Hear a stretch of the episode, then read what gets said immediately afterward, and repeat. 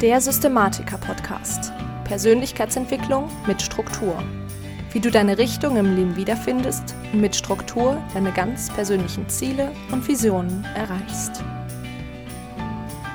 Hallo zusammen und herzlich willkommen zum Systematiker-Podcast, dem Podcast für angehende Systematiker.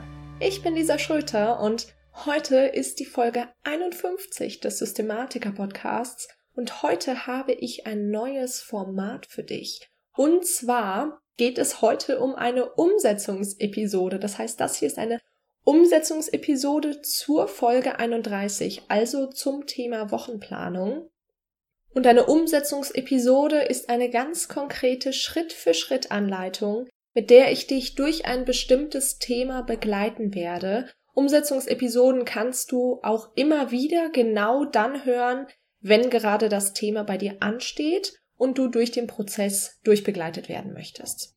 Und heute geht es, wie gesagt, um das Thema Wochenplanung. Diese Folge solltest du also logischerweise immer dann hören, wenn du gerade deine Woche planen möchtest.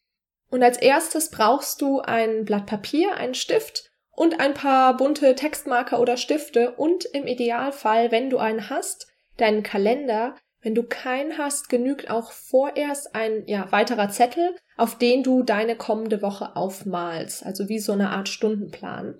Mach also jetzt bitte einmal kurz Pause und hol dir das und bereite eben gegebenenfalls, falls du keinen Kalender hast, deinen Wochenplan vor. So, perfekt. Jetzt nimmst du dir bitte deinen Zettel und denkst an deinen Alltag und schreibst einmal all das auf, was du unter der Woche so machst. Also einmal täglich oder öfter unter der Woche wiederkehrende Dinge, zum Beispiel das Mittagessen kochen, deinen Spaziergang am Abend oder abends das Frühstück für den kommenden Tag vorbereiten, einkaufen, waschen etc.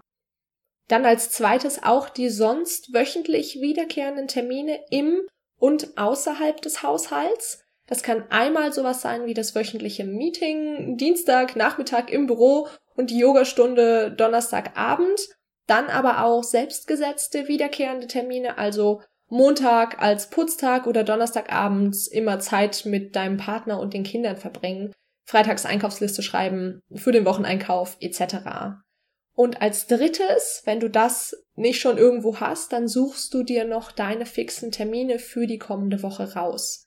Das sind solche Dinge wie der Zahnarztbesuch oder der Kinoabend mit deinen Freunden etc. Also all die fixen Termine, die jetzt nicht regelmäßig wiederkehrend sind. Genau. Also drück jetzt wieder kurz Pause und mach genau das. Perfekt.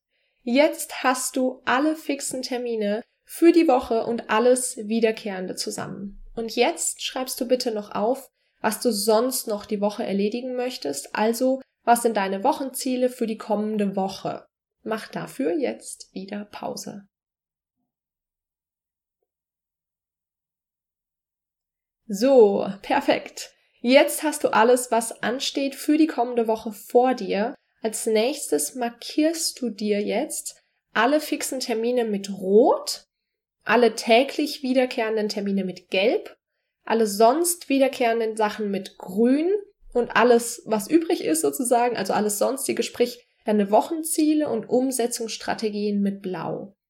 Wieder kurz Pause machen und markieren. Super. Wenn du die Wochenplanung schon öfter gemacht hast, dann kannst du das mit dem Markieren übrigens auch irgendwann weglassen. Das dient nur jetzt für den Anfang deiner, äh, ja, dient zu deiner Übersicht für den Anfang jetzt. Deswegen haben wir das eben jetzt gerade auch gemacht, weil ich das jetzt das erste Mal ganz konkret mit dir durchgehe. So. Jetzt geht es an die Planung. Und was du jetzt machst, ist, dir als allererstes deine fixen Termine für die kommende Woche einplanen. Also das, was du mit Rot markiert hast. Das heißt, du schreibst dir zum Beispiel ja, für den Donnerstag von 14 bis 16 Uhr deinen Zahnarzttermin in deinen Kalender und für den Freitagabend von 8 bis 12 den Kinoabend mit deinen Kumpels. Was auch immer eben du als fixe Termine für die kommende Woche anstehen hast. Mach das bitte jetzt. Sehr gut.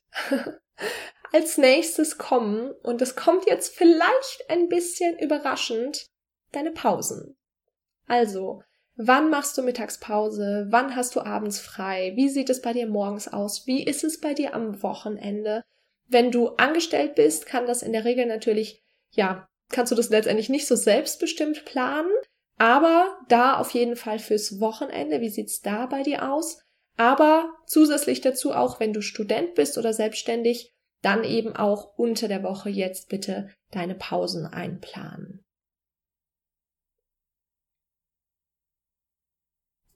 So, jetzt hast du die fixen Termine und deine Pausen. Als nächstes gehst du an die wöchentlich wiederkehrenden Termine, also alles, was du grün markiert hast, und trägst das ein, auch wieder mit einem Zeitfenster.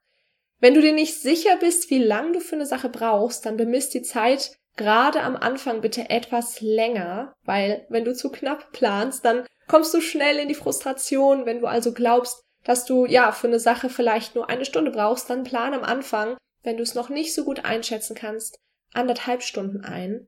Das gilt übrigens auch für den Fall, dass du nicht zu 100% sicher sein kannst, dass du ungestört arbeiten kannst. Wenn es ja also sein kann, dass irgendwie dein Kind irgendwas braucht oder deine Kollegen anrufen oder ja, was auch immer dich halt unterbrechen könnte, auch dann bitte lieber länger Zeit einplanen als kürzer. Genau. Also jetzt alle grünen Termine einplanen.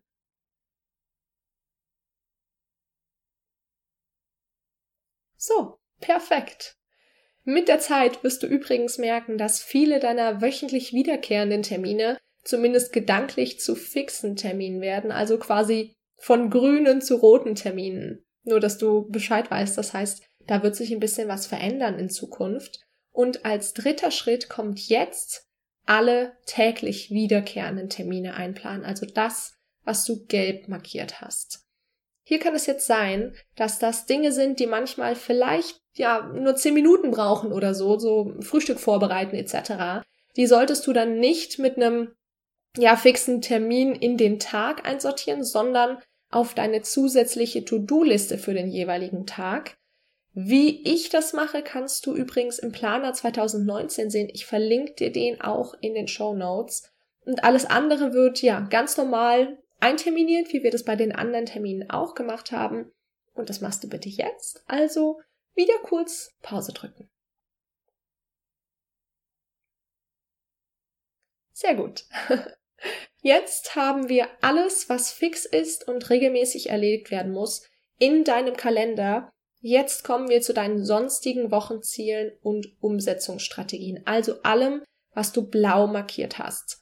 Und bevor du jetzt anfängst, die Lücken einfach so zu füllen, suchst du dir aus diesen blau markierten Punkten fünf oder sechs Punkte raus, die ganz besonders wichtig sind. Achtung, wichtig, nicht unbedingt dringend. Und die dich mit dem, ja, kleinstmöglichen Aufwand letztendlich möglichst weit bringen und markierst sie mit einem T.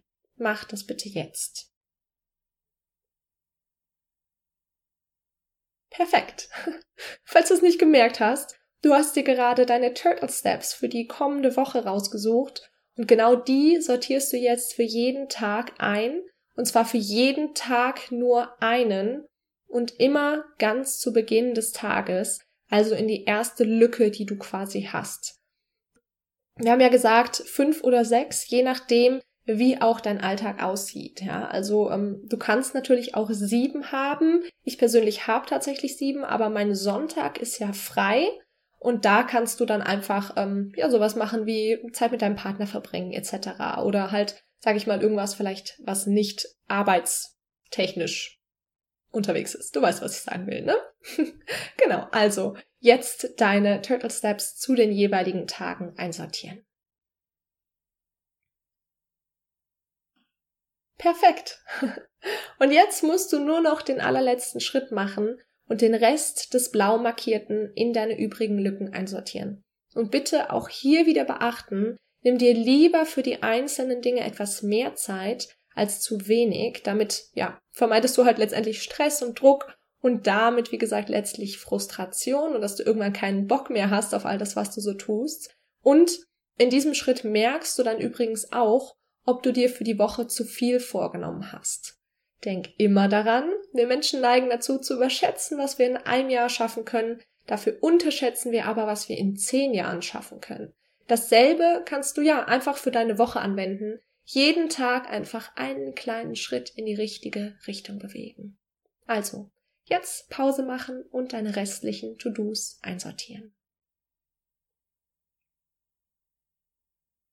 Perfekt. So.